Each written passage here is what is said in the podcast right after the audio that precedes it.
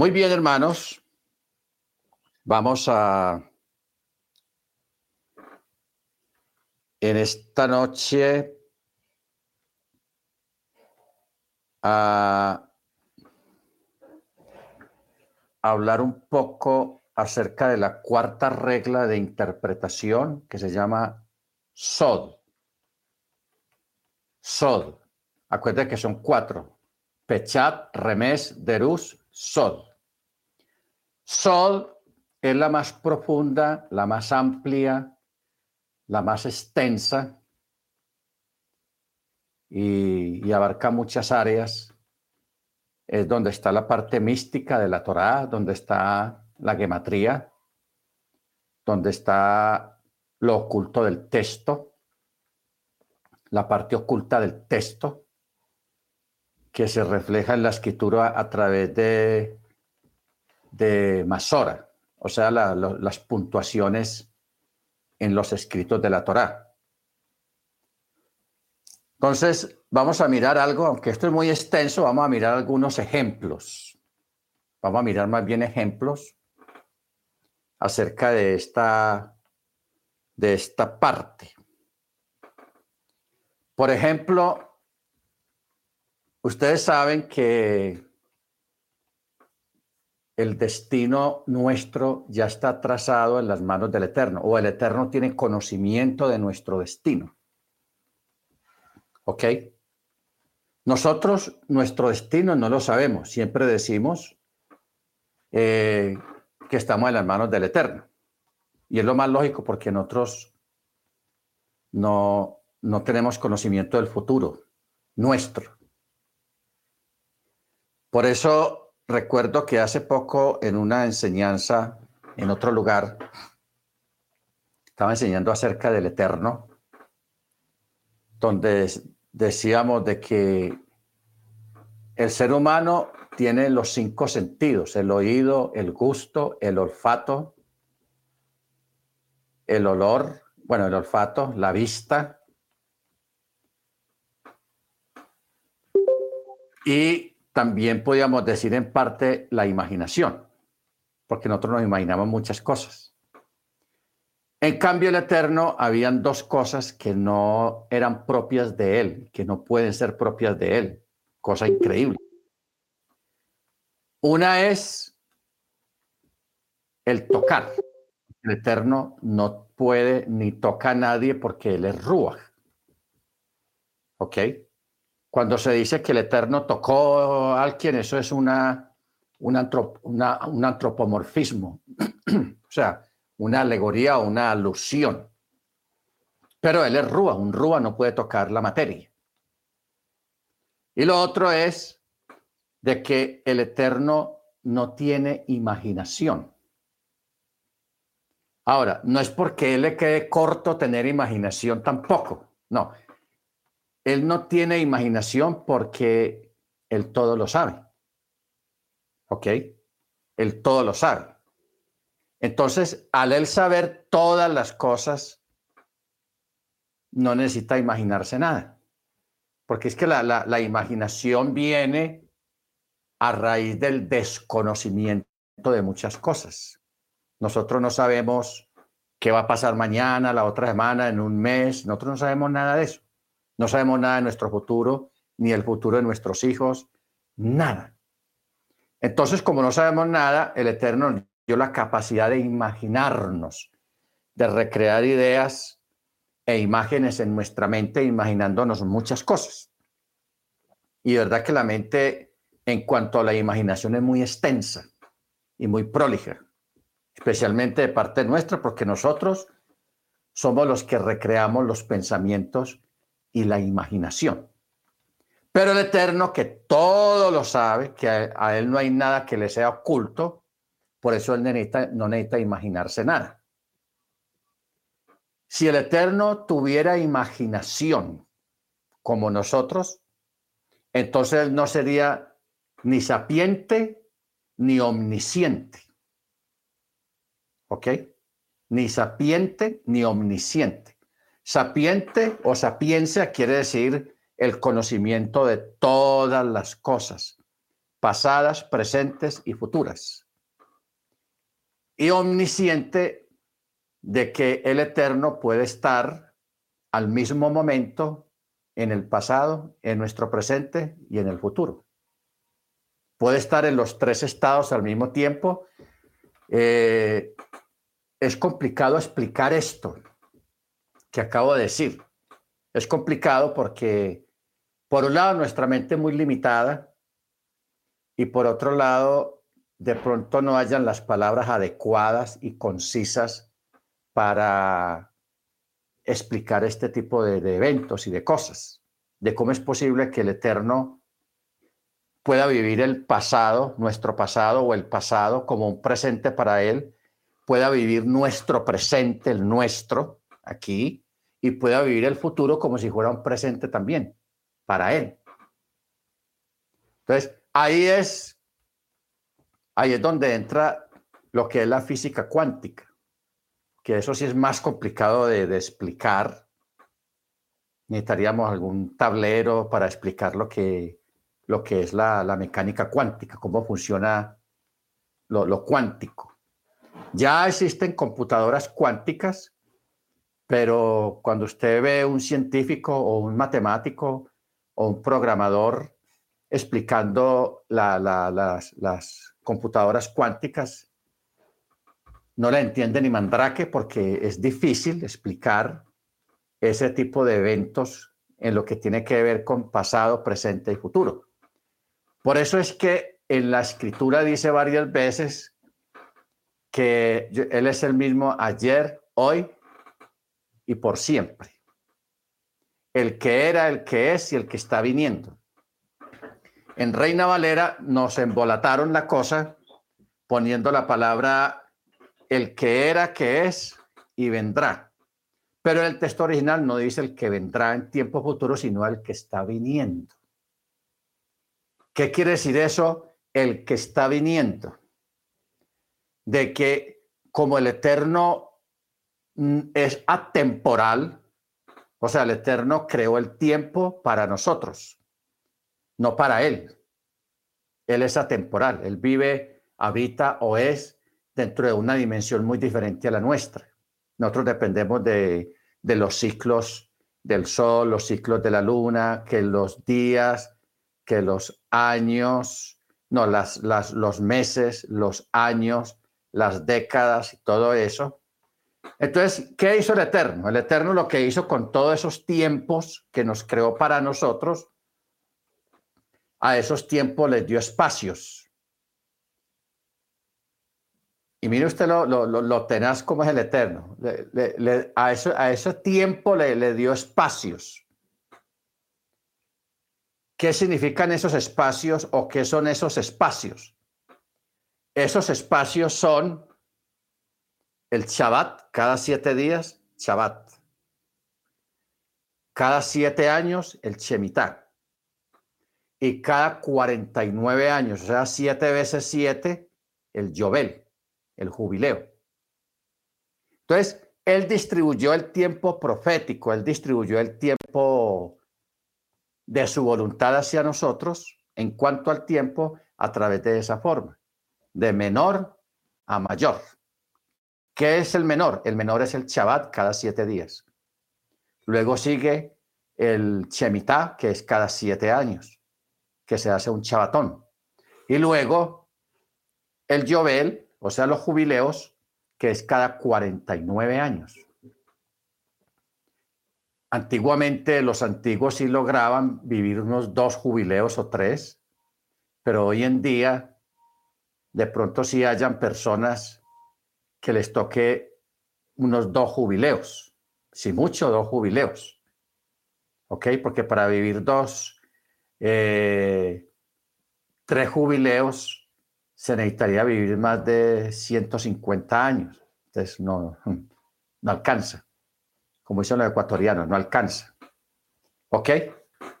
Entonces, tengamos en cuenta estos detalles, hermanos, para que nosotros entendamos el por qué en un libro, que para nosotros esto es un libro, el Eterno haya vertido ahí. O sea, lo que hay contenido aquí adentro es la pasta del libro. ¿Ok? O sea que el contenido todavía sigue siendo la pasta del libro o el título o el nombre del libro.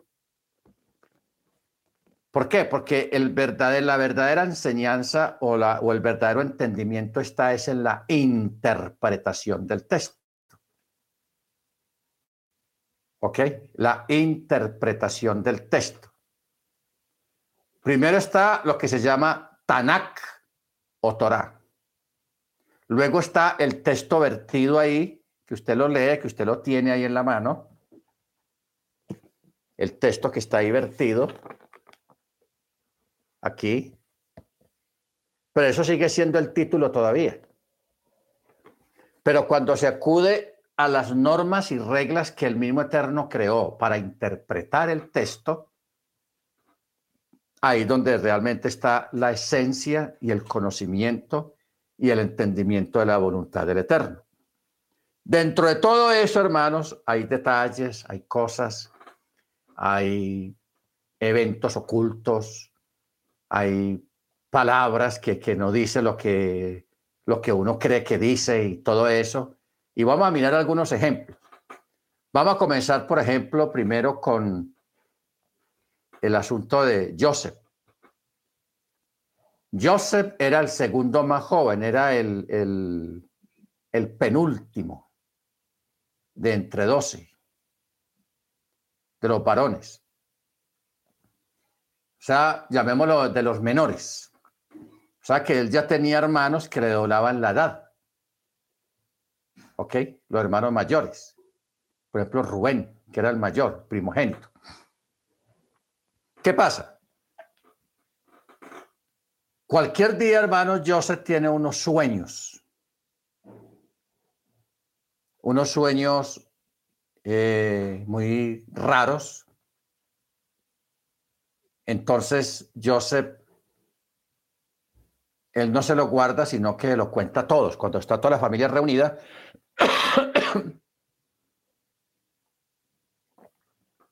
él le cuenta a todos el sueño. Entonces, por ejemplo, vamos al del sueño de las espigas, que hay 11 espigas que se están inclinando a la espiga de él. Es un sueño impactante e inverosímil, teniendo en cuenta la edad de Joseph. Un sueño de eso sería como para Jacob o para Rubén, pero no para, para el menor de la familia, no de los menores. El papá, él se queda callado, pero de todas maneras lo regaña. Los hermanos de él lo regañaron. Ya va a venir este ahí que a gobernar a nosotros. Hmm, este soñador. O sea, eh, eh, se empezó la burla hacia Joseph. Luego, el papá también lo regaña delante de los hermanos. Oh, pero ¿qué son esos sueños tuyos? ¿Acaso yo y tu madre y tus hermanos nos vamos a inclinar hasta aquí, ante ti? ¿Cómo así? ¿Cómo es eso? ¿Ah? Pero, pero hay un pero. Eso es lo que dice el texto en forma externa. En forma externa. Pero el papá, dice el texto, que el papá guardaba eso en su corazón. Y utiliza, el texto hebreo utiliza una expresión eh, algo peculiar ahí acerca de, eso. Usa una expresión, dando a entender que hay otra cosa más aparte de lo que está diciendo ahí. En, su Biblia dice que y, Jacob guardaba todas estas cosas en su corazón, pero en el texto hebreo usa otra palabra, una expresión muy diferente. Bueno, aquí lo que tenemos, hermanos, es que así como Joseph, él pudiera ser una persona que tenía sueños, ideales. ¿Quién no tiene sueños cuando uno está joven uno sueña muchas cosas. Viajar, irse a otro país, eh, casarse, o tener una empresa, o ser cantante, o ser futbolista, o deportista, o atleta, o actor de cine, en fin. Todos tenemos sueños y deseos y lo pasamos mucho tiempo eh, recreando imágenes de eso que anhelamos ser en el futuro. ¿Ok? Entonces Joseph no es la excepción. Joseph no es la excepción. Pero entonces ya el Eterno directamente le da a él unos sueños, ya no vienen de parte de Joseph, sino que vienen de parte del Eterno, de lo que le depararía el futuro. Pero son, son sueños eh, muy fuertes, eh, muy lógicos, dada la situación familiar que había en aquel momento. ¿Ok? Entonces, como ya eso está establecido y porque ya el Eterno le mostró varias veces a Joseph los, a través de los sueños lo que iba a ser parte de su futuro, entonces Joseph tiene que encontrarse con su futuro, con su destino, llamémoslo con su destino. Porque todo sueño, todo cumplimiento de un sueño tiene que tener un principio para comenzar a desarrollar ese sueño. Cierto día, mire usted cómo es la, la Torah de Tenaz. Dice el texto y que el papá mandó a todos los hermanos a, llevar el ganado a determinado lugar para apacentar el ganado porque donde estaban había poca agua y poca hierba. Entonces el papá les dijo, vayan a tal parte y para que lleven el ganado para allá para que no se nos muera de hambre. Y sí, se fueron todos. Luego más adelante dice, y los hermanos de Joseph se fueron para Shechem, o sea, no se fueron para el lugar donde el papá les había dicho, sino que se fueron para otro lado. Y ese otro lado se llama Chehem o Chehem. Entonces, aquí viene lo, que es la parte oculta del texto. Porque cuando usted lleva a un diccionario la palabra Chehem o Chehem, eh, el texto dice, y, y, los hermanos de Joseph se fueron para Chehem a apacentar el ganado. Pero cuando usted entiende lo que quiere decir la palabra Chehem, lo leeríamos de la siguiente manera. Y los hermanos de Joseph se fueron a apacentarse en a sí mismos, porque Chehem quiere decir apacentarse a sí mismo. ¿Qué quiere decir esto, hermanos? Que los muchachos se pusieron de acuerdo, estamos lejitos del papá, venga, vámonos por allí para que hacemos un corderito y nos divirtamos un poco. Se fueron para la disco, para la discoteca, se fueron a divertirse. porque eso es lo que quiere decir la palabra chejen, diversión, o apacentarse a sí mismos. Cuando día cualquiera el papá le dice a Joseph, mi hijo, vaya, busque a sus hermanos, vaya a tal parte y busque a sus hermanos a ver cómo están sus hermanos y llévele de pronto este, estos panes y todo eso. Sí, José se fue. Cuando él llega al lugar que el papá le había dicho y que el papá le había dicho también a los hermanos que estuvieran ahí, no los encuentra.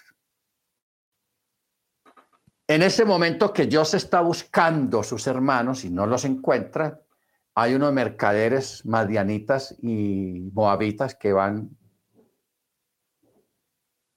van de viaje para Egipto. Ya van caminando una, una, caravana. Entonces, como Joseph tiene que encontrarse con su destino en el momento que es cuando pasan los, los madianitas, los mercaderes, entonces un ángel aparece, toma forma humana y aparece ahí cerca de Joseph y Joseph va y le pregunta, Señor, ¿tú sabes dónde están mis hermanos? Y el ángel le dice de una, tus hermanos están en tal y tal y tal parte, vaya que ya lo encuentre. Si el, si el, ángel no aparece ahí y Joseph se queda sin saber dónde buscar, pierde tiempo, pierde horas o pierde días, y los madianitas pasan y no se lo llevan. ¿Ok?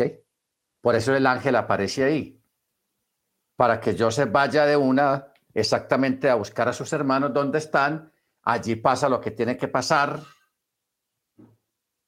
y allí es donde los marianitas compran a Joseph y se lo llevan para Egipto. ¿Qué está pasando ahí? Joseph va rumbo a encontrarse con su destino, con sus sueños. ¿Ok? Lo que ocurre, hermano, es que a veces los sueños o los deseos o lo que uno desea, a veces no viene como en papel de regalo. Hay veces que sí viene en papel de regalo, muy bueno. Pero hay otras veces que no viene en papel de regalo. Hay que recorrer un camino duro, pasar un trecho espinoso para poder alcanzar lo que el Eterno tiene para cada uno de nosotros. Bendito sea el nombre del Eterno. Pero mire usted cómo, cómo en, la, en la misma Torah, cómo cambian a, través de una palabra que está punteada, que tiene una marca, cómo cambian los eventos y cómo se va, va uno entendiendo más cosas. Chequen el ángel que aparece ahí. Porque en el texto ahí, cuando usted lo lee, no dice que era un ángel. No, ahí no dice que era un ángel. Dice un varón. Pero el texto está punteado.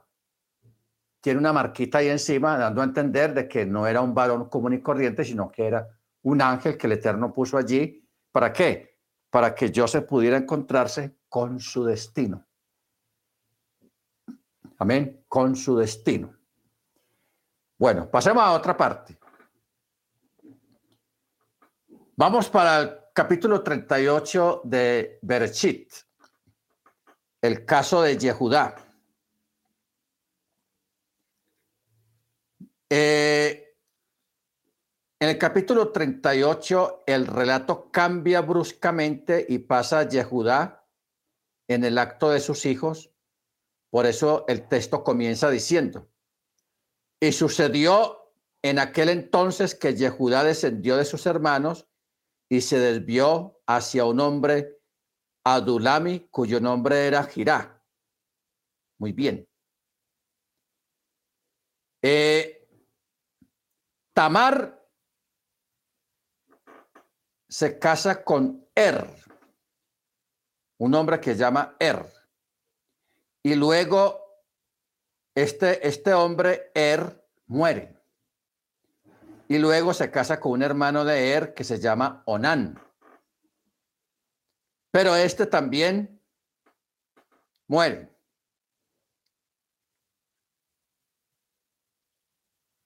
Muere. Entonces, ¿qué, qué pasa aquí? Aquí tenemos a esta muchacha Tamar, que se casa con él y este muere. El texto no dice por qué murió. Er. Simplemente dice, se murió. Entonces, pero cuando uno ve el relato, ahí encuentra la palabra punteada, marcada como para decirnos que nos da a entender lo que esta palabra no está diciendo lo que usted cree o lo que usted entiende que dice. Aquí hay algo más. Sucede, hermanos, que Er, cuando eh, tenía su intimidad con Tamar, él derramaba el semen en tierra. Derramaba el semen en tierra porque él era de una mentalidad, llamémosla materialista o lujuriosa, con Tamar. Porque Tamar tenía bonito cuerpo, era bonita, tenía bonito cuerpo y él decía, no, si esta, si esta mi esposa, yo la, la, ella queda en embarazo, se, se le va a descuadrar el cuerpo y yo estoy enamorado del cuerpo de ella. Esa es la mentalidad de Er. Entonces, como no quería eh, que ella quedara en embarazo, entonces él derramaba en tierra. Entonces el Eterno no le agradó el asunto y lo cortó. Entonces, según la ley del levirato, ella tenía que casarse con el hermano de Er, que se llamaba Onán. Onán. Pero Onán ya era casado. Pero con todo eso tenía que cumplir la ley del levirato, tomarla a ella y darle descendencia a su hermano Er, el que ya había fallecido. ¿Ok? Entonces él la tomó. Él la toma, pero también viene con el bendito problema de que él también derrama en tierra. Él derrama en tierra.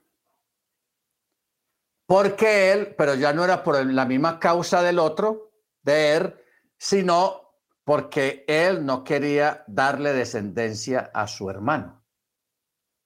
O sea, no, no quería cumplir con el requerimiento de la Torá de dar descendencia a su hermano. Porque es que, hermanos, hay, algo que de pronto usted no ha entendido o no hemos entendido acerca de lo que es el mandato del Eterno cuando dice crecer y multiplicados, en especialmente al pueblo hebreo. El pueblo hebreo, el mandato es multiplicarse. Multiplicarse. ¿Por qué?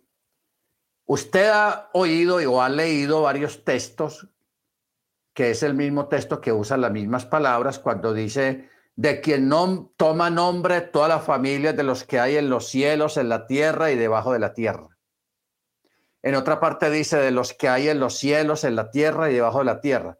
Entonces siempre habla de familias. Familias.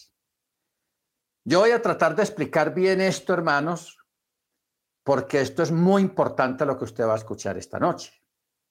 ¿Qué quiere decir eso de familias?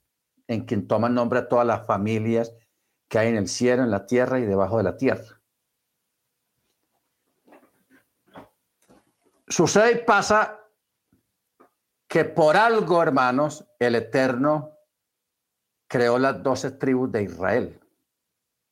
Porque de las doce tribus de Israel es que se desprenden las familias la familia de Rubén, la familia de Asher, la familia de Naftali, la familia de Dan, la familia de José, la familia de Judá, la familia de, en fin, los doce hijos de Jacob.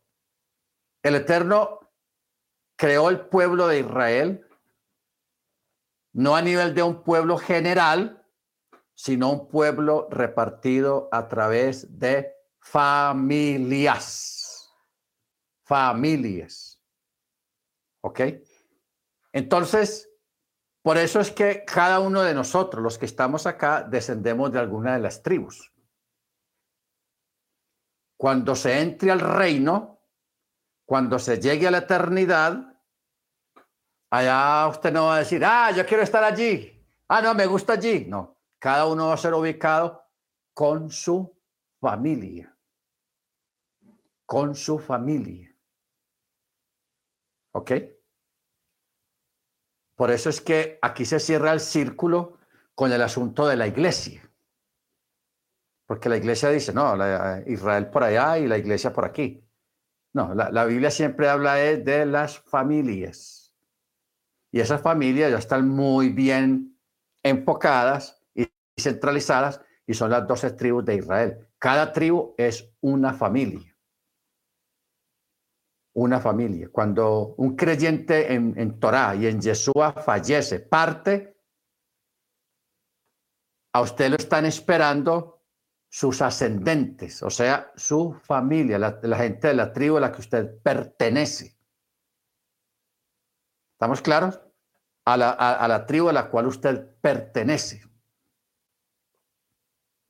Bendito sea su nombre. Entonces, por eso es importante, hermanos, saber esto porque cuando usted lee en, los relatos que hay en la, en la Tanakh, y dice, y murió fulano de tal, y fue reunido con los suyos.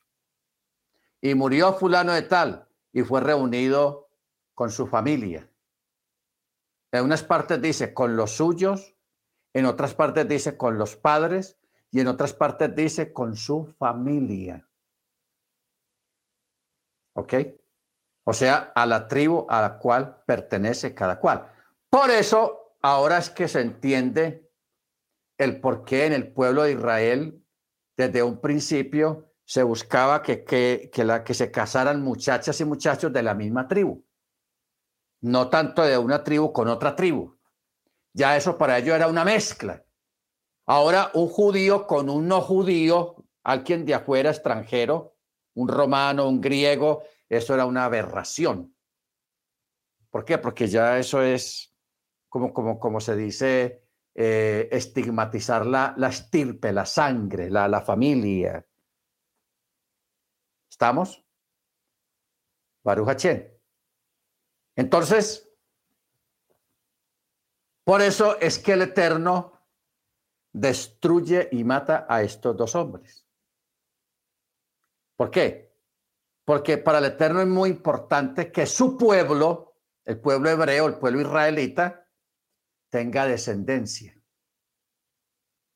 Tenga descendencia. Porque hay que mantener la descendencia.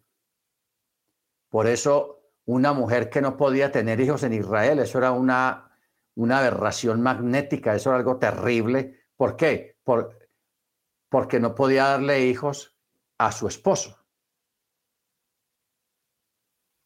Ahora un hombre que muriera sin descendencia, terrible, hermanos.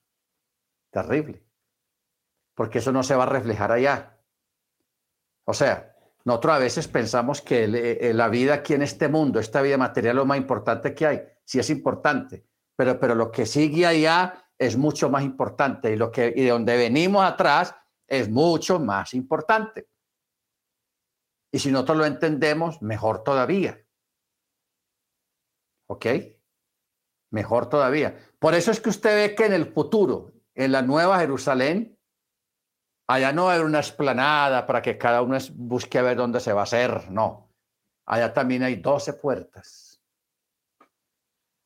La puerta de, la entrada de Rubén, Naftalí, Zabulón, Dan, Yehudá. Ahí están todas, cada puerta. Entonces, por cada puerta de esa de esa gran ciudad de la Nueva Jerusalén, es por donde entra cada cual por donde le corresponde. Ahí no hay una puerta que para la puerta de la iglesia. Ahí no hay una puerta que la puerta de la iglesia. No, eso no existe allá. Eso no existe. Bendito sea el nombre del Eterno. Lamentablemente eso no existe. ¿Ok? Entonces, eh, por eso es, hermanos, tan importante que hoy en día se tenga hijos. Yo sé, hay gente, hay parejas, hay matrimonios que se casan y no tienen hijos. E, esas personas, si logran entrar al reino, van a tener problemas allá. Porque pudiendo hacerlo, sin tener ningún obstáculo para hacerlo, para tener hijos, nunca los tuvieron. Porque mire usted cómo cambian los tiempos. Er era el que no quería que se transformara el cuerpo de Tamar. Era la asidioso. Tamar sí es decir, quería tener sus hijos, porque toda mujer judía que se respete tiene hijos. ¿Ok? Porque una, una mujer judía, una mujer israelita, entiende cuál es su, su rol, su misión como, como mujer israelita delante del Eterno. El hombre para procrear hijos y la mujer para tenerlos, como el el vaso que, usa el Eterno para que hayan hijos, para que hayan seres humanos en este, en este mundo. Amén. Entonces, mire usted qué curioso eso. Pero todas estas, estas cosas se entienden. O sea, e, esto que está detrás del texto se entiende es cuando examinamos las palabras que hay en un texto nos vamos a un diccionario. Chejen y, una cantidad de, detalles. ¿Ok? Ahora, esta, esta regla SOD que nos lleva a, ese bagaje de conocimiento de, lo que hay detrás del texto, también nos lleva a otra, a otra parte que tiene que ver con la gematría, los números. O sea, la matemática. La, la matemática, hermanos, es una ciencia muy grande, y ustedes saben que la matemática no tiene fin. La matemática comienza con números y cuando los números no alcanzan ya se pone a la potencia o al pi o, a, o, en fin, ya, ya cambia para abarcar determinados cantidades de ceros, para no poner uno eh, 10 mil millones de millones, o sea, muchos ceros, entonces ya le ponen una letra, el, el pi o la potencia o, cosas así, que eso lo maneja son la gente que estudia economía o matemática o física. Entonces, ahí se, se, reduce la cantidad de ceros a una, a una letra o a una expresión. Pero la matemática, hermanos, es una ciencia increíble, una ciencia que el Eterno inventó, porque el Eterno inventó la matemática. Y si uno se pone a mirar todo, todo lo que hay a nuestro alrededor tiene matemática, tiene números. No estamos hablando de que tenga el 1, el 2 o el 3 por allá anotado en alguna parte, no, sino que todo lo que se hace, se hace a base de matemática, de medidas, de ecuaciones. ¿Ok?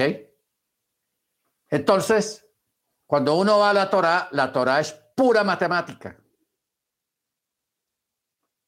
Y cuando uno empieza a sacar de la, de, la Torá pistas, por ejemplo, la creación se realizó en siete días. Shavuot cae siete semanas después de la Pascua. La escritura menciona los siete rujot de Yahweh, los siete espíritus del Eterno. Las siete plagas postreras de Yahweh. Las siete estrellas los siete candelabros. Entonces, esto nada más hablando del siete, que eso es, representa el número de la perfección y el número de la voluntad del eterno. O sea, el siete representa el número perfecto de la voluntad perfecta del eterno sobre la creación y sobre nosotros. También existen otros números, como el 12, las 12 tribus de Israel, los 12, eh, las 12 horas diurnas, las 12 horas nocturnas, ah, en fin, eh, eh, eso es una cosa de, de 12, las 12 tribus. también está el número 40, el número 40 los 40 días de ayuno, los 40 días en el desierto, los 40 años en el desierto, eh, los, el número 40 abarca muchas cosas. Muchas cosas abarca el número 40. En especial de que una persona puede vivir sin comer 40 días. Ya de ahí, del 40 para adelante, ya no responde nadie. ¿Ok? Pero el cuerpo técnicamente puede resistir 40 días. Bendito el Eterno. Igualmente está el número 13. El número 13. Que es un número, el judaísmo adoptó el número 13 como un número cuántico, no, como un número que tiene que ver con la buena suerte o con la mala suerte. ¿Ok? Entonces, por eso es que en, en Manhattan, al menos, en los edificios que son de los judíos, porque la mayoría de, de, los edificios que hay en Manhattan, en Queens y parte del Bronx y Brooklyn, son de judíos. Porque yo recuerdo que yo trabajé ahí en Manhattan en, limpieza, en las oficinas, que son unos trabajos muy bien pagos allá, especialmente en Manhattan. La hermana Senia sabe eso.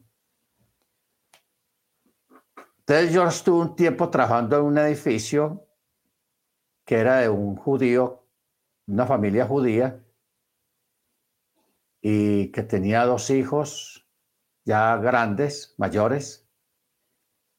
El papá tenía como 400 edificios. Yo no sé cómo hace una persona para manejar semejante cantidad. El hijo mayor tenía como 200 y el hijo, el que lo seguía, tenía como 150. Dígame usted, una persona ser dueña de un edificio que tenga 40, 50 pisos, en cada piso haya lleno de oficinas y oficinas y oficinas. Entonces, dígame usted, una persona que diga que tiene 200, 300 edificios, eso es una cosa. Entonces, eh, eh, eh, eso era una sola familia, pero ahí hay cientos de familias judías que tienen mucho dinero. Entonces, estas personas, para ellos es normal este tipo de manejo económico. ¿Ok? Entonces, ¿qué ocurre? De que el Eterno, pues en parte ha bendecido a estas personas, quienes a través de la historia sus ancestros fueron despojados muchas veces. O sea, cuando usted vea hoy en día a un judío que es rico, que es millonario, no le tenga envidia, ni lo mire mal, ni haga ningún comentario solamente mire más hacia atrás. A través de la historia los judíos fueron despojados de sus posesiones muchas veces, por no decir que siempre.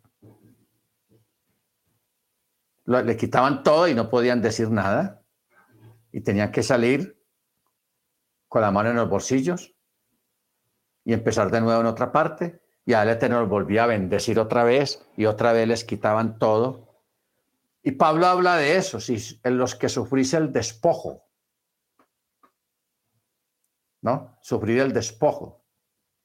Entonces, prácticamente en este tiempo el Eterno a muchos de ellos, no a todos, les está devolviendo lo que perdieron sus antepasados. ¿Ok?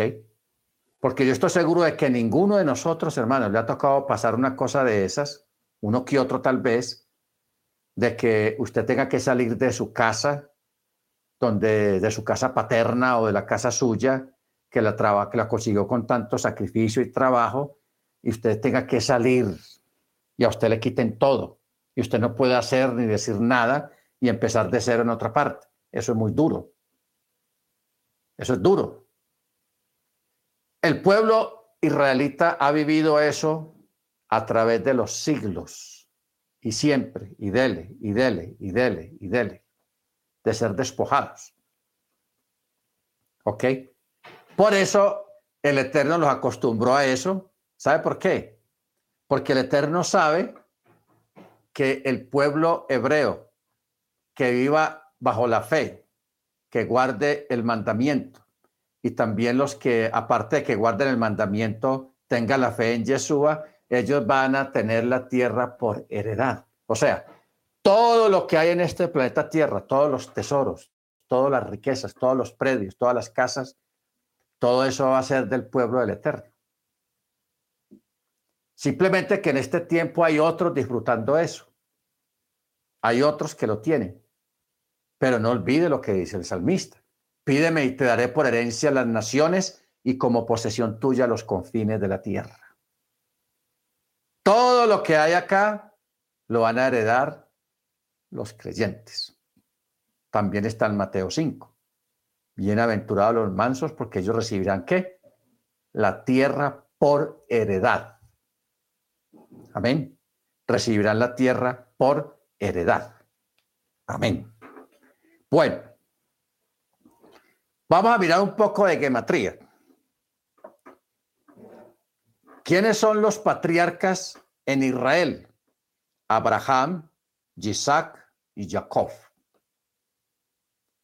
Cuando sumamos todas las letras de estos tres nombres, suman 13. Ah, pero espera, lo que yo estaba hablando de los edificios de los judíos en Manhattan y en todo Estados Unidos y en Europa. Sucede que cuando usted coge el ascensor de uno de estos edificios, en el ascensor está el piso número 13, pero el ascensor nunca abre ahí. Pasa del 12 al 14. El 13 lo omite. El, el 13 está ahí, está vacío, ellos lo dejan vacío. Ahí no hacen nada, nada, no construyen nada.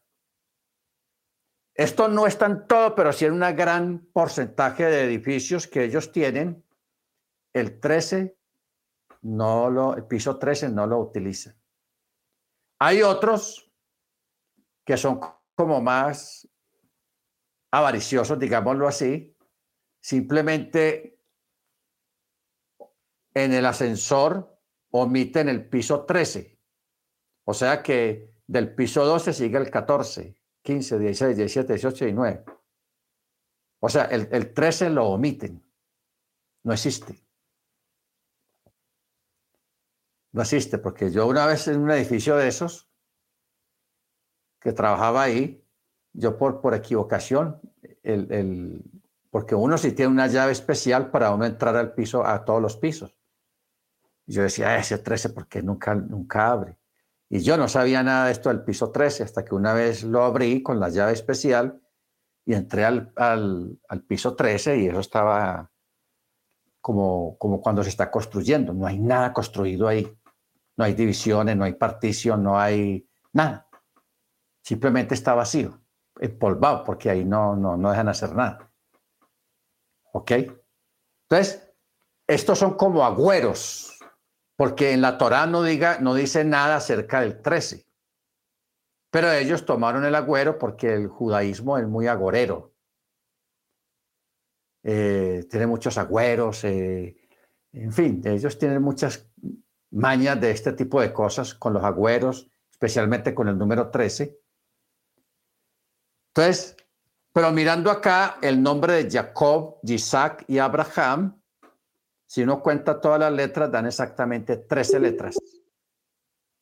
Igualmente con el nombre de las matriarcas, o sea, Sara, Rilka, Rachel y Lea. Da 13 también. ¿Ok? La palabra ejad, o sea, único.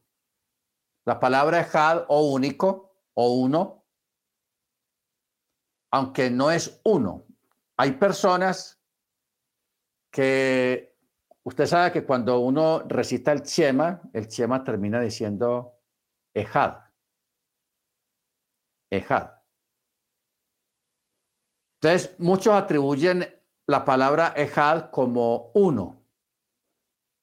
Pero uno en hebreo es Ahat, no Ejad. ¿Ok? Y la palabra Ejad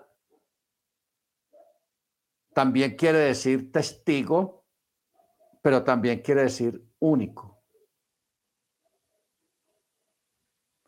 Único. Entonces, por eso es que cuando se recita el Chema que dice eh, eh, el Eterno es único, quiere decir único en naturaleza, único no en la creación porque Él no fue creado. Ojo con eso. No podemos decir único en la creación. No se puede decir eso. ¿Por qué? Porque Él lo creó todo. Él no forma parte de la creación porque Él creó la, creación, Él creó todo. Él está muy aparte de la creación. Aunque la creación sí está íntimamente ligada a Él, al Creador. Amén. Baruch Hachem. Bueno, también en la forma de Sod, los mensajes ocultos dentro de las letras en el idioma hebreo en que fue escrita la Tanakh, las cuales están en forma explícita o implícita. Por ejemplo, el primer texto de la, de la Torá, Génesis 1.1, comienza con la palabra berrechit. Berrechit. Ahora, mire usted esta, esta cuestión de esta palabra berrechit. Berrechit debía decir barachit, pero le quitaron la, la, vocal. Bueno, el, el, hebreo no tiene vocales.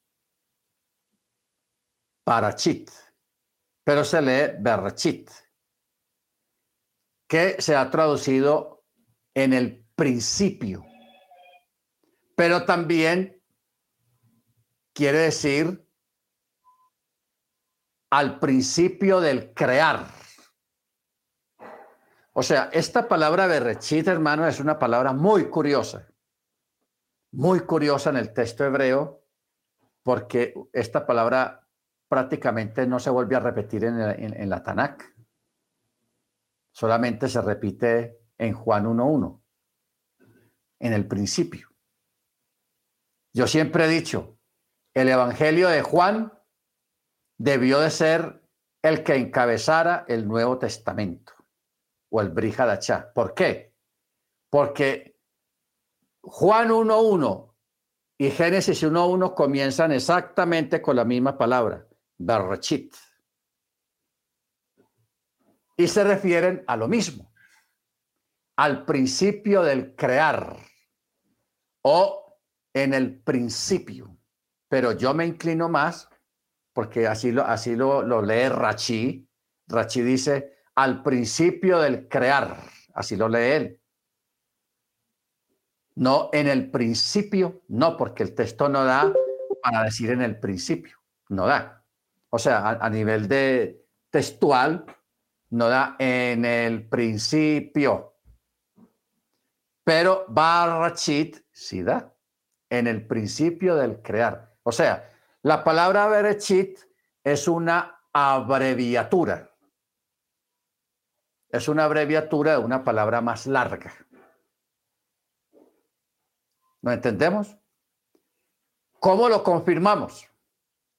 Que en el texto hebreo la palabra Berechit, la Vav, la primera letra, está escrita de una forma más grande que las demás palabras. Eso es un detalle que tiene el texto hebreo ahí en, el, en Génesis 1.1. La Vav está más grande de lo normal.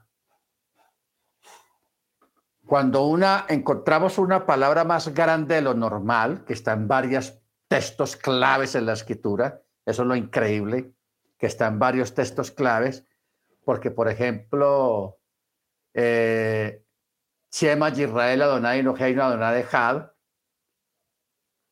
la chin, la primera letra, también está más grande.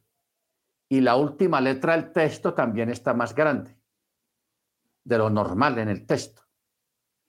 Entonces, si usted las baja y las pone juntas, arma otra letra.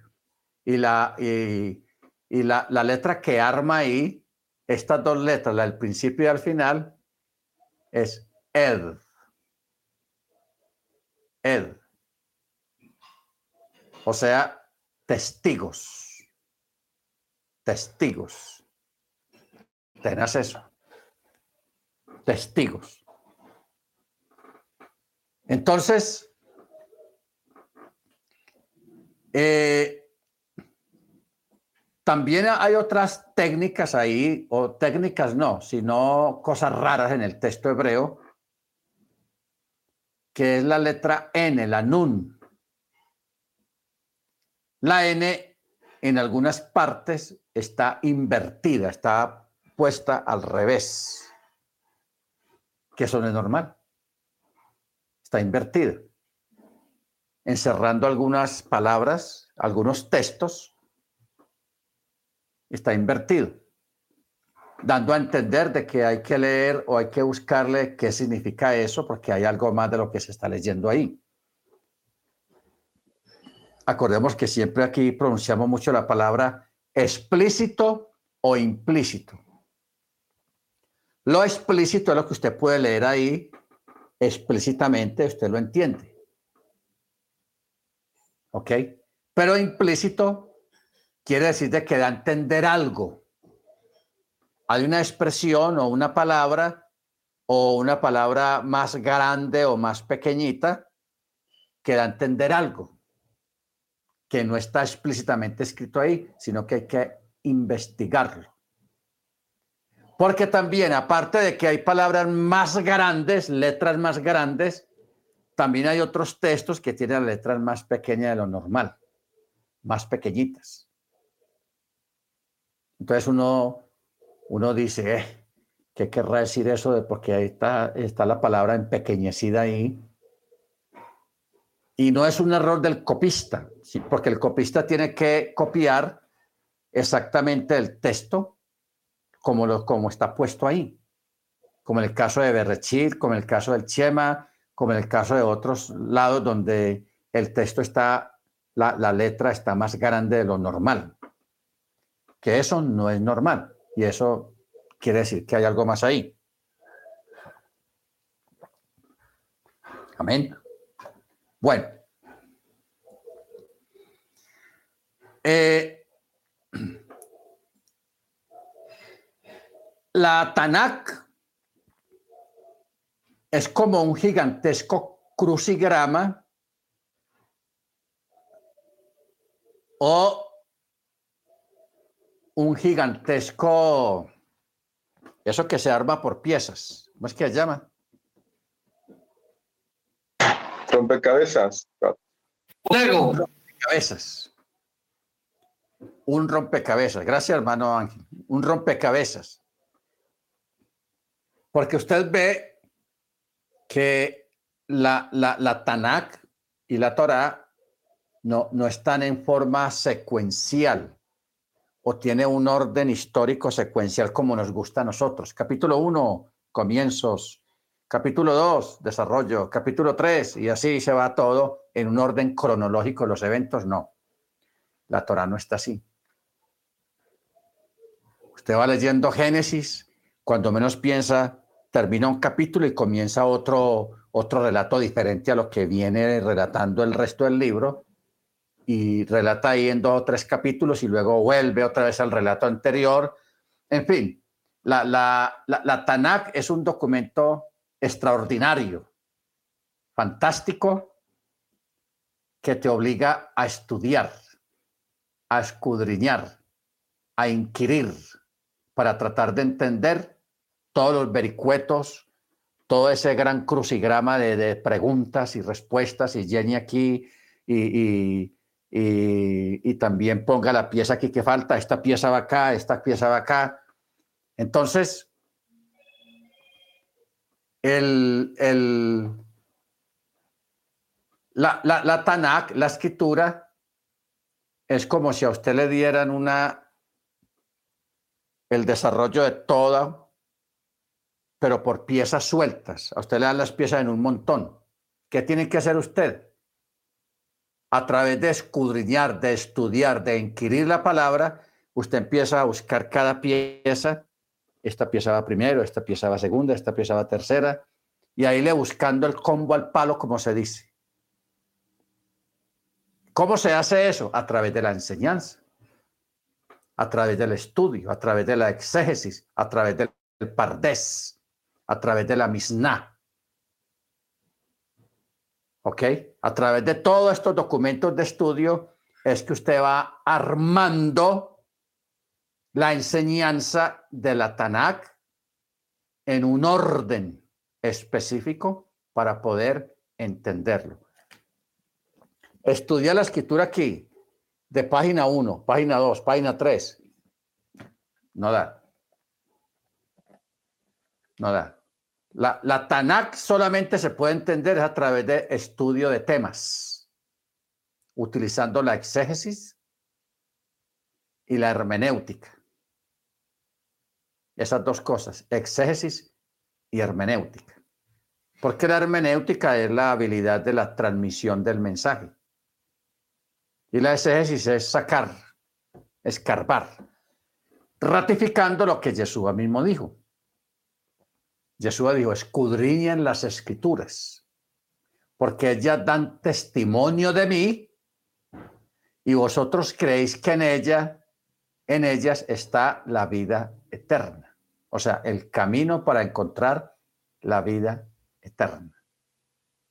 Que es a través del mensaje de Yeshua, a través de la vida de Yeshua en cuanto al cumplimiento de lo que se escribió de él, en cuanto a todo lo que él dijo, sus palabras, la forma, eh, la forma como él ratificó la Torá, porque eso es muy importante. O sea, nosotros no podemos dividir el mensaje de Yeshua, ponerlo aparte de la Torá. Porque Yeshua vino a ratificar la Torá, a cumplir la Torá.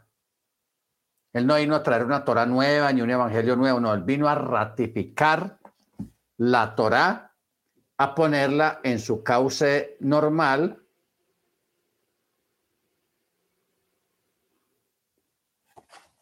Eh, en, su, en su forma normal. A ver. El hermano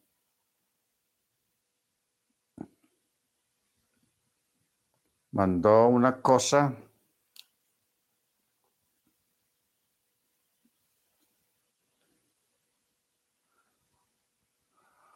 Ah, sí, sí, sí, aquí mandó una foto, pero no sé si se puede ver bien de los ascensores allá. Sí se ve bien, ¿cierto? Ahí está. 12, 14. El 13 no existe. ¿Se da cuenta? Pero este tipo de cosas solamente se ven allá en New York y en Europa, con los edificios que pertenecen a los judíos o a familias judías, que ellos son los que hacen estas cosas. ¿Ok? Pastor, disculpe. Sí, hermano.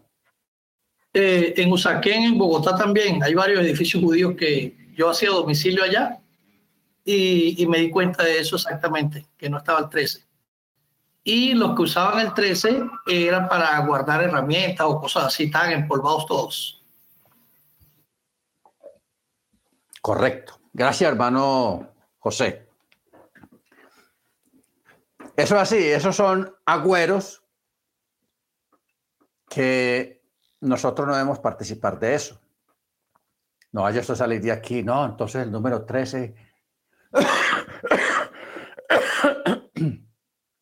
que usted vaya, perdón, que usted vaya a una cita y esté repartiendo fichas, usted le toque el número 3, diga, ah, no, no, no, el 13 no, no quiero, usted lo cambia.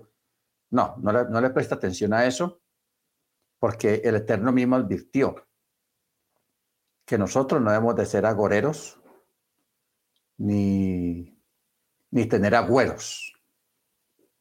¿Qué son agüeros? Que hay gente, al menos aquí en Colombia, hay gente que no pasa debajo de una escalera, de esas que los pintores en las calles, que porque eso es mala suerte. Otros que si un gato se les atraviesa, no lo mire y que yo no sé qué, que eso es de mala suerte. Otros que si se entra una mariposa grande y negra dentro de la casa, que es que va a venir visita, o que eso es de mala suerte para otros. Entonces, por eso uno ve gente, hermanos, con talismanes, que el cordón rojo aquí, o en los pies, y esos son talismanes. Nosotros no debemos de usar esas cosas, ¿ok? Eso no es para nosotros. Yo sé que hay un sector del judaísmo y de hermanos de raíces hebreas que lo usan, porque los que lo usan eh, es, la, es la gente que estudia Cábala. Los que estudian Cábala sí usan mucho de esas cosas, el ojo, una, una cosa con un ojo dibujado, o la mano esa que dibujan con un ojo aquí al frente. Todo eso son cosas de agüeros. De agüeros que nosotros no podemos ni debemos de utilizar esas cosas, ni el cordón rojo, ni el cordón blanco que, que se usa acá, no, porque eso son cosas extraídas sí de la escritura. Es extraída de la escritura, porque usted se acuerda que el cordón rojo se ponía en la época del templo, en el día de Yom Kippur, lo, lo ponían en la entrada, a un lado de la puerta, y si el, si el Eterno le satisfizo, o sea, agradaba del, del holocausto de la vaca roja, al otro día el, el cordón rojo se ponía blanco. Se ponía blanco por eso. Entonces, entonces, uh, hoy en día mucha gente usa eso que el condón rojo a ver si de pronto algún día se les pone blanco, pero nunca les va a poner blanco.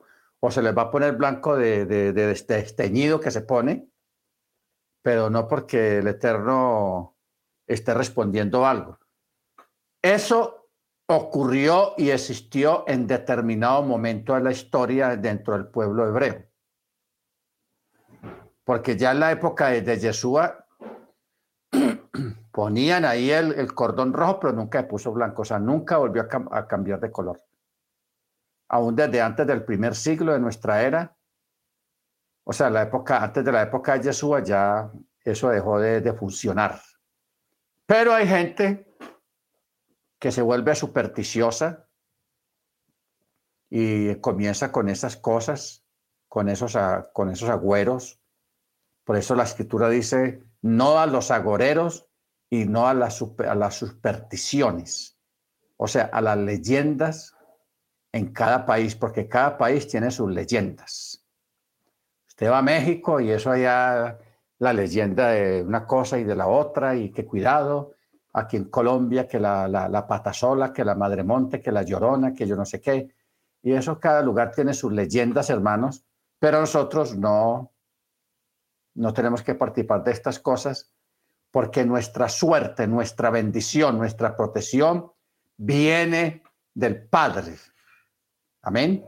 Viene del Padre porque Él es nuestro protector, Él es nuestro ayudador, Él es nuestra suerte, Él es nuestra bendición. Amén. Baruch Bendito su nombre. Ahora, como decíamos anteriormente, hay una Biblia debajo de la Biblia. O hay muchas Biblias debajo de la misma Tanakh. ¿Qué quiere decir esto? Que hay mucho conocimiento detrás de esto, o debajo de esto, o dentro de esto hay mucho conocimiento oculto, que poco a poco el Eterno lo va mostrando y lo va revelando. O sea, sugiere que hay otra Biblia codificada dentro de la historia que abiertamente narra en el antiguo pacto. Por ejemplo, a José, a Joseph, el faraón le cambia el nombre allá en Egipto y lo llama Safenach Paneach. Safenach Paneach. ¿Qué quiere decir ese nombre en, en, en, en egipcio? el que descifra misterios. Porque a Joseph ya no lo siguieron llamando Joseph había en Egipto. Ya se llamó Safenach Paneach, el que descifra misterios. Que no es un nombre, es un título, pero así lo llamaron. Así lo puso Faraón. Ahora, hay una fecha, hermanos, que es inolvidable para el pueblo hebreo. No que sea muy buena la fecha, no, sino que es una de las fechas más duras, más tristes y una fecha que aparte de Yom Kippur, el judío le tiene miedo, que es el 9 de Av. El 9 de Av. ¿De dónde viene el 9 de Av? No es una superstición, ni es un agüero. ¿Usted recuerda aquella noche cuando el pueblo hebreo iba a entrar ya a la tierra prometida? Que mandaron los espías a Jericó y a, toda esa región por allá, a la tierra prometida, y lo mandaron por 40 días. Otra vez el número 40 por aquí. ellos, los espías, cuando ellos regresan, ellos vieron exactamente o más de lo que Moche les había dicho. O sea, Moche se pudo haber quedado corto en lo que era la tierra prometida. Ellos vieron mucho más que eso. Frutas gigantescas, ciudades grandísimas, plantaciones extensas. En fin, algo espectacular. Pero en medio de todo eso también vieron unos, unos hombres de gran tamaño, unos gigantes. Entonces a ellos les pareció más grandes los gigantes que lo otro que habían visto. Entonces cuando ellos regresan al campamento a dar informe, ellos traen un informe negativo y mienten, porque ellos mintieron. Eso de decir de que al lado de los gigantes parecíamos como moscas. Eso es mentira. Los gigantes eran como de 7 metros. Y una persona puede medir unos 50, unos 70, de, son muy pocos metros de diferencia. Pero técnicamente los gigantes que ellos vieron no, no eran de 7 metros, sino que eran como entre 3 y 5 metros eran un poco más altos y fieros. Pero ellos, del miedo y de la falta de fe, hermano, la, falta de fe y el miedo son peligrosos. Es bueno que usted le preste atención a esto. El miedo y la falta de fe son peligrosos. Porque vea, los demonios y los espíritus inmundos y los animales depredadores se alimentan del miedo de la persona. Ellos se ponen más fuertes y uno por el mismo miedo se pone más débil. ¿Ok? Por eso es que usted ve en la escritura que el Eterno desde el antiguo pacto nos está diciendo, no tengan miedo, no tengan miedo, yo estoy con ustedes, no tengan miedo. ¿Qué dijo Yeshua? No tengan temor, no tengan miedo, yo estoy con ustedes si yo he vencido, vosotros también venceréis, pero no tengan miedo. Porque Yeshua sabe muy bien de que el enemigo se alimenta del miedo suyo. Eso es fortaleza para ellos. ¿Cómo reflejamos esto, hermanos? Mire usted a dónde vamos a ir, a una película.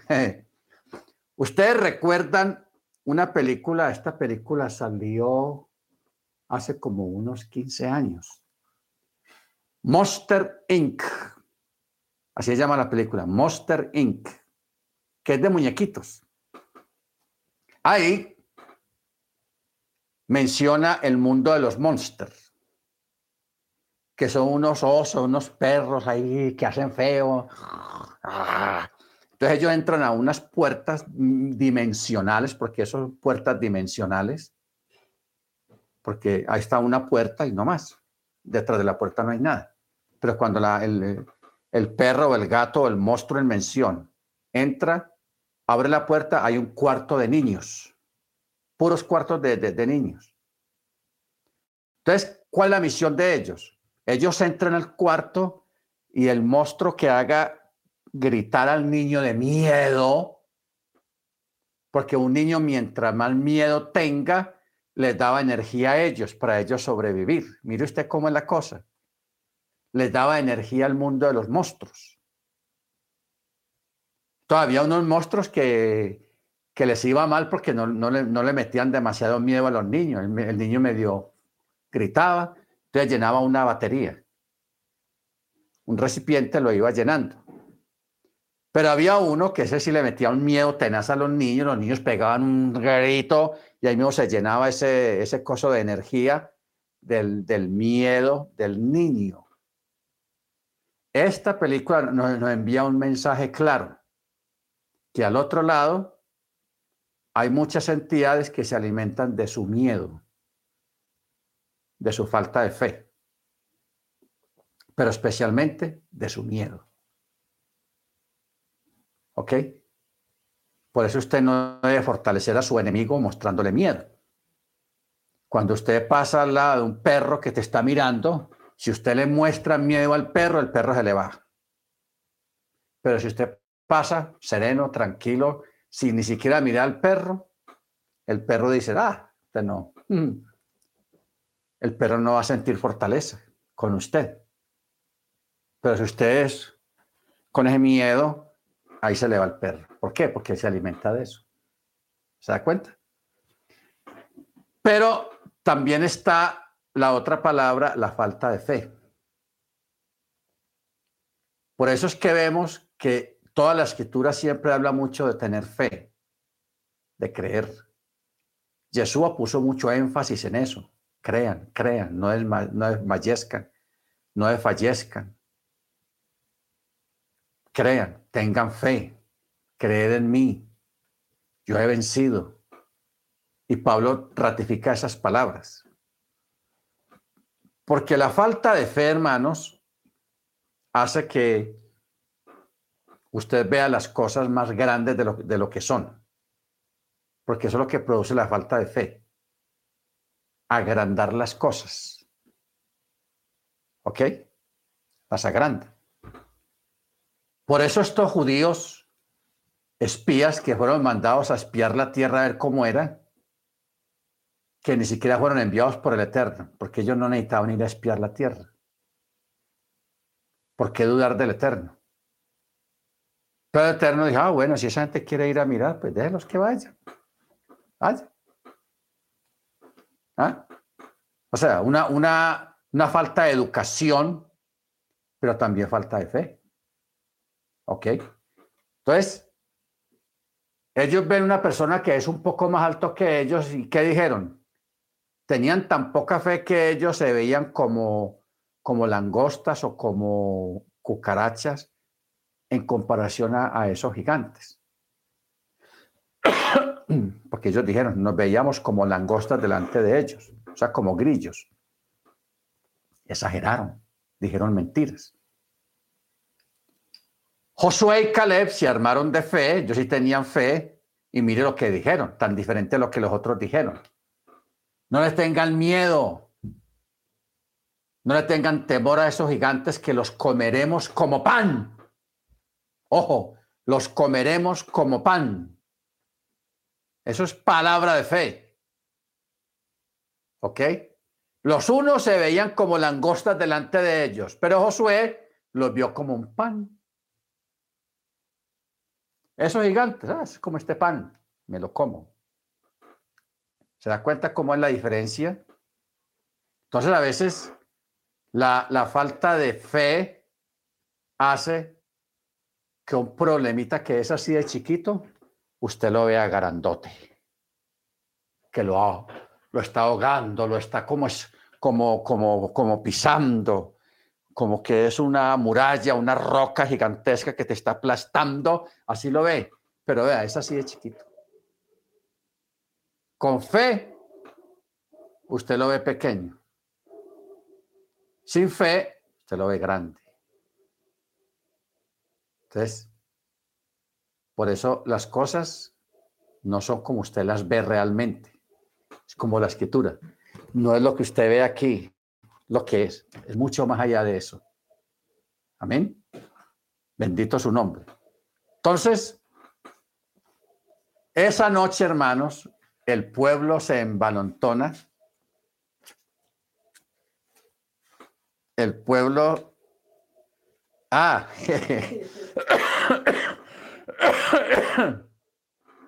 dice aquí, como dice aquí, y en muchas partes lo dicen, eso es gigante, eso es pan comido. ¿Ok? Pan comido. ¿Ok? Pan comido. Entonces, ustedes sus problemas que usted se los ve grandes, ármese de fe y dígale, este problema, eso es pan comido para mí. Pan comido para el Eterno.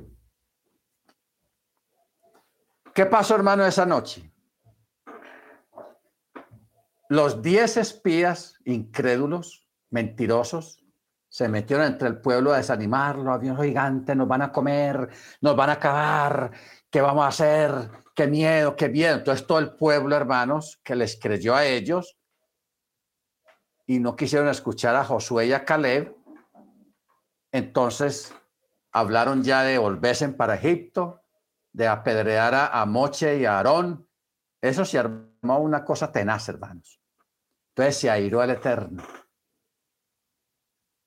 Y el Eterno se airó y, y se manifiesta y le dice a Abraham, voy a destruir este pueblo malagradecidos, incrédulos, duros de corazón. Entonces Moche, como siempre, hermanos, atravesándose ahí a interceder, Señor, ¿qué van a decir las naciones? Que lo sacaste de Egipto para matarlo aquí en el desierto. Quítate, Moche, apártate, que yo voy a acabar con este, con este pueblo malagradecido y duro de corazón. Yo de esta arena, de este desierto, levanto un pueblo para mí. Y Moche, Señor, no lo haga.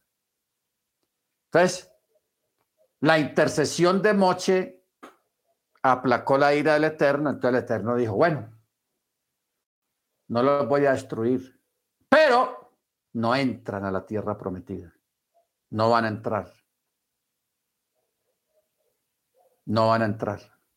De ahí fue que los mandó a divagar por el desierto 40 años hasta que murieron todos los que estuvieron ahí en esa rebelión, porque eso fue una rebelión. ¿Ok? Entonces, ¿qué pasa? Esa noche era nueve de Av. Nueve de Av. Y el Eterno dijo muy claro, esta noche será para remembranza por toda la posteridad para el pueblo de Israel. De pronto ellos no entendieron qué trataba de qué decía el Eterno ahí. Pero ¿qué pasó después? El primer templo, la primera vez que destruyeron el sagrado templo fue un 9 de Av. El segundo templo también fue destruido un 9 de Av. Los reyes de España promulgaron el decreto de la expulsión de los judíos de España un 9 de Av.